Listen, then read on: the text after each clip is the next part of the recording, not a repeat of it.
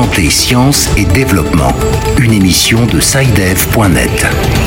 Bonjour, bienvenue dans cette deuxième édition de Santé, Sciences et Développement.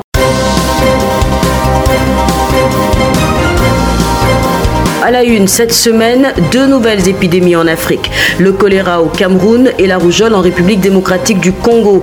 Cause, portée et riposte dans ce magazine avec nos correspondants dans ces deux pays.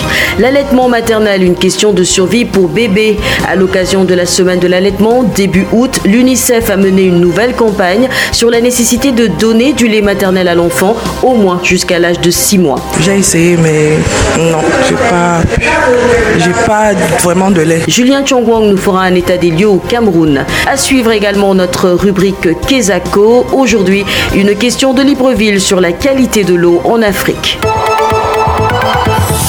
Science et développement.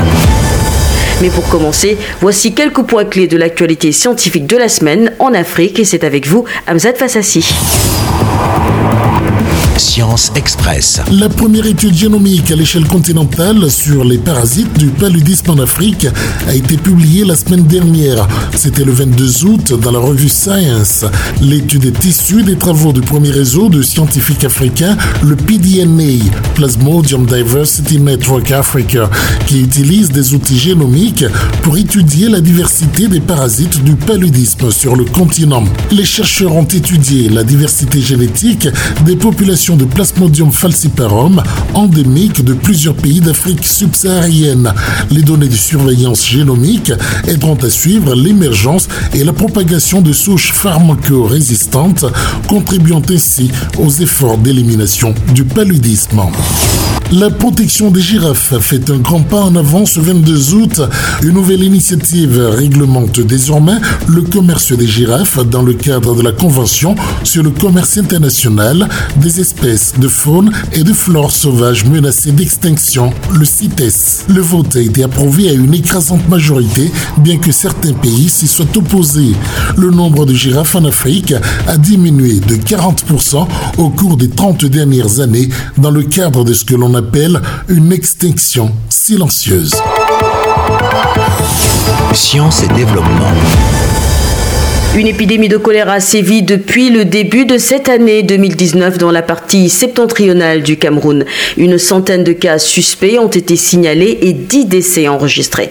Les autorités sanitaires locales et des ONG spécialisées dans les questions de santé s'activent sur le terrain pour stopper la propagation de la maladie.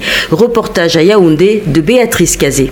Depuis le mois de mai 2019, 12 cas ont été signalés par les autorités sanitaires camerounaises et 3 décès enregistrés dans la localité de Pitoa, située dans la région du Nord Cameroun. La maladie se propage également dans les localités voisines à Garoua, le chef-lieu de la région, d'après des informations publiées dans un rapport par Médecins sans frontières le 21 août 2019. Mais la situation est plus préoccupante dans la région de l'extrême nord, selon des données compilées par le ministère de la Santé publique du Cameroun avec l'appui de Relief, une agence digitale d'information du service de la coordination des affaires humanitaires des Nations Unies.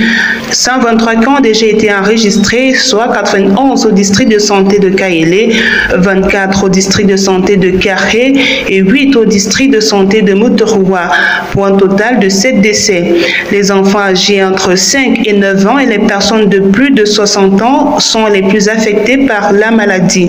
La plupart des patients ou des personnes décédées ont utilisé de l'eau contaminée pour faire la lessive, la vaisselle ou pour leur toilette, explique Justin Ayon, épidémiologiste à Médecins sans frontières, dans le rapport publié par l'organisation.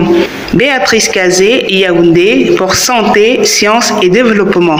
Une épidémie de rougeole a été officiellement déclarée en République démocratique du Congo depuis le 10 juin 2019. Des cas de rougeole ont été signalés dans 23 des 26 provinces de la RDC, tant en zone urbaine que rurale. Pour limiter la propagation du virus dans les zones non touchées, une campagne de vaccination a été lancée par le gouvernement congolais avec ses partenaires dont Médecins sans frontières. La maladie a régulièrement sévi au Congo ces dernières années en raison d'infrastructures peu praticables, de l'insécurité du système de santé sous-équipé et du manque de moyens financiers. Selon Médecins sans frontières, jusqu'à présent, 145 000 cas de rougeole ont été enregistrés. Cette épidémie a également fait 2700 décès en RDC depuis le début de l'année. Notre correspondant à Kinshasa, Patrick Abega, s'est entretenu avec Fabrizio Andriolo, coordonnateur de l'équipe d'urgence de MSF en RDC. L'épidémie de rougeole est la plus meurtrière que la République démocratique du Congo a eue depuis euh, presque euh, dix ans. Alors que l'épidémie d'Ebola se poursuit en RDC, à quel niveau de cette campagne de vaccination se situent les difficultés? La vaccination, c'est euh, une, c'est une activité qui coûte cher parce qu'il faut garantir la chaîne de froid, il faut garantir le transport dans des zones qui sont souvent très reculées et très difficiles à atteindre avec les, les, les, les moyens classique. Souvent, les équipes MSF sont obligées de vacciner en utilisant euh, des motos ou, euh, ou d'autres moyens, euh, ou même en faisant les pieds pendant des heures. Existe-t-il un lien entre la recrudescence des cas de rougeole et l'épidémie d'Ebola? Les, les raisons, les facteurs qui expliquent la résurgence de la rougeole en RDC sont multiples et sont, sont, là depuis quelques temps. D'un côté, on voit une faible couverture vaccinale dans le pays. Donc le fait que les enfants ne soient pas vaccinés fait que les enfants peuvent effectivement être atteints par la rougeole et donc ça facilite la transmission de euh, patient en patient. De notre côté, on voit un approvisionnement irrégulier euh, et avec plusieurs ruptures de stock en vaccin. Donc bien évidemment, si dans les zones de santé, si dans les aires de santé, il n'y a pas de vaccins, euh, les enfants ne peuvent pas être vaccinés, donc une faible couverture vaccinale, et donc ça, euh, ça, amène à une recrudescence des cas. Il faut aussi tenir en compte que euh, le système de surveillance actuellement en place au Congo est quelque part affaibli et ça fait que la réponse soit tardive. Donc, c'est-à-dire que si on se rend compte rapidement qu'il y a quelques cas de rougeole, on peut y répondre rapidement. Mais si euh, avant de se rendre compte, on est déjà un grand nombre de cas, alors c'est plus difficile parce que euh, la, rougeole, l'épidémie aura déjà fait euh, plus de chemin et plus de personnes seront déjà atteintes. Fabrizio Andriolo, coordonnateur de l'équipe d'urgence de MSF en RDC avec Patrick Abega. L'économétrie, c'est l'utilisation des mathématiques, de la statistique euh, dans les analyses. Il y a plusieurs gens qui disent qu'ils ont, euh, qu'ils ont été harcelés par leurs professeurs. Les scientifiques auront fait leur travail, à produire du savoir. Format. Comme chaque année, la communauté internationale a célébré du 1er au 7 août la semaine de l'allaitement maternel. Cette année, l'OMS s'est associé à l'UNICEF, le Fonds des Nations Unies pour l'enfance, question de renforcer l'appel à un allaitement exclusif au lait maternel jusqu'à l'âge de 6 mois. Au Cameroun, comme partout sur le continent, la question de l'allaitement maternel fait toujours débat et soulève des remous au sein de la société. Reportage à Douala de Julien Chongwang. Selon les estimations de l'Organisation mondiale de la santé, on pourrait sauver 800 000 vies chaque année si l'allaitement maternel exclusif était pratiqué chez tous les bébés jusqu'à l'âge de 6 mois. Mais au Cameroun, ce message n'est encore que très timidement entendu. Rita Mbono Betoko, pédiatre endocrinologue à l'hôpital de district de Nilon à Douala. Le lait maternel leur apporte tout ce qui est nécessaire pour leurs besoins de croissance. De plus, il contient des anticorps qui vont les protéger contre les infections et contre les allergies. Si la reprise de l'activité professionnelle explique pourquoi la plupart des femmes abandonnent précocement l'allaitement maternel exclusif, les particularités de chaque organisme ne sont pas à négliger. Reine Nana, mère d'enfants. J'ai essayé, mais non, j'ai pas, j'ai pas vraiment de lait, donc euh, obligé de faire euh, mixte, puisque rien que le lait maternel ne suffisait pas pour le bébé. Fabrice Yemeni, nutritionniste à Douala, relève le danger qu'il y a à donner d'autres aliments au bébé avant l'âge de 6 mois. Il y a des erreurs que beaucoup de femmes font, des dons du poisson et des viandes trop tôt à l'enfant. Si vous faites une expérience, vendredi, vous avez un plat de poisson que vous avez oublié sur la paillasse en allant en campagne. Vous allez au village vendredi, vous revenez le dimanche. Vous allez voir le poisson sur la, la paillasse en mode de décomposition avec des asticots etc. Donc la même chose se produit dans l'intestin.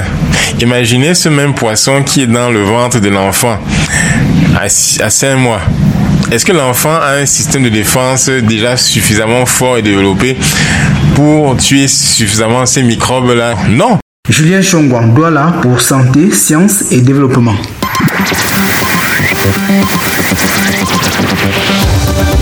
Kesago, qu'est-ce que c'est? Vos questions à la rédaction, les réponses de nos experts. Avec euh, cette semaine une question d'un auditeur de Libreville au Gabon. Bonjour, c'est Cyprien Ndong de Libreville au Gabon. J'ai une question pour santé, sciences et développement. Il m'arrive d'avoir parfois des doutes lorsque j'ouvre le robinet pour prendre de l'eau, parce qu'il m'est déjà arrivé de voir des particules à l'intérieur de l'eau. Est-ce qu'il est sain de boire de l'eau du robinet dans les pays africains? Y a-t-il des maladies associées à la consommation de l'eau du robinet au village ou dans les villes d'Afrique? Merci. Voilà, Mzat, euh, voici une question tout à fait pertinente. Ben oui, Sylvie, elle intervient alors que la Banque mondiale a publié la semaine dernière un retentissant rapport sur la qualité de l'eau dans le monde. Le rapport indique entre autres que la qualité de l'eau polluée par les nitrates, les métaux lourds et les microplastiques est devenue une crise invisible qui touche pays riches comme pays pauvres. Cher Sidia Touré est ingénieur du génie de l'environnement, du génie sanitaire et expert en assainissement. Je l'ai rencontré dans son bureau de Dakar et je lui ai demandé si on peut estimer que l'eau distribuée dans les réseaux des pays africains peut être considérée comme saine. On écoute sa réponse. Oui, je dirais que c'est de l'eau consommable dans la plupart de nos pays parce que simplement c'est de l'eau qui est traitée dans des stations d'épuration qui respectent en général les normes. Vous dites bien euh, potable à tous les coups. Il y a parfois des incidents qui arrivent sur le réseau qui font que à un moment donné, euh, lorsque une canalisation se rompt, euh, il peut y avoir une pollution, mais souvent elle n'est pas très importante au point de vue épidémiologique comme des bactéries. C'est une pollution euh, euh, de la matière inerte qui peut être très rapidement résorbée par le système de chloration qui se trouve dans le réseau.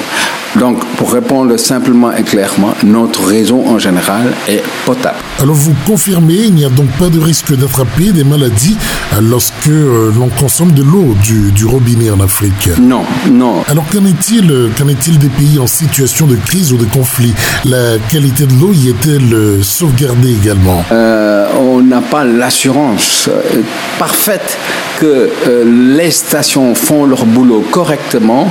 Il peut y avoir des déficits dans certain nombre de produits qui doivent potabiliser l'eau, qui font que euh, ces déficits vont entraîner une eau polluée qui rentre dans le réseau. Voilà, nous espérons que les réponses de Charcidia Touré auront donné satisfaction à notre auditeur Cyprien Dong de Libreville au Gabon. Album. Vous aussi, si vous souhaitez poser des questions à nos experts, eh bien, composez le plus 221 70 838 40 76. Le plus 221 70 838 40 76. À présent, voici un aperçu des principaux événements de la semaine à venir sur la scène scientifique. C'est avec vous, Bilal Taïrou. L'agenda. Eh bien, Sylvie, nous serons exclusivement du côté du Cameroun en ce début de mois de septembre avec tout d'abord la troisième édition de la CIMEC, en temps des conférences internationale sur les mines au Cameroun. Le Palais des Congrès de Yaoundé abritera cette conférence du 1er au 4 septembre, au cours de laquelle les questions de permis d'exploitation minière, de gouvernance et d'enjeux environnementaux seront débattues. Dans le même temps, et toujours à Yaoundé, se tiendra du 3 au 5 septembre le premier atelier Afrique-Chine sur la gouvernance des terres forestières, investissement et durabilité. Il vise à faciliter un dialogue constructif sciences-politique publique entre les acteurs clés impliqués dans la gouvernance des investissements chinois dans le secteur forestier en Afrique. Merci Bilal, c'est avec vous que nous clôturons ce deuxième numéro de Santé, Sciences et Développement réalisé avec le concours de votre radio. Si vous souhaitez nous contacter, envoyez-nous un message à l'adresse afrique.sidev.net. Au revoir et à bientôt. Cette émission est disponible en podcast sur le site sidev.net/fr.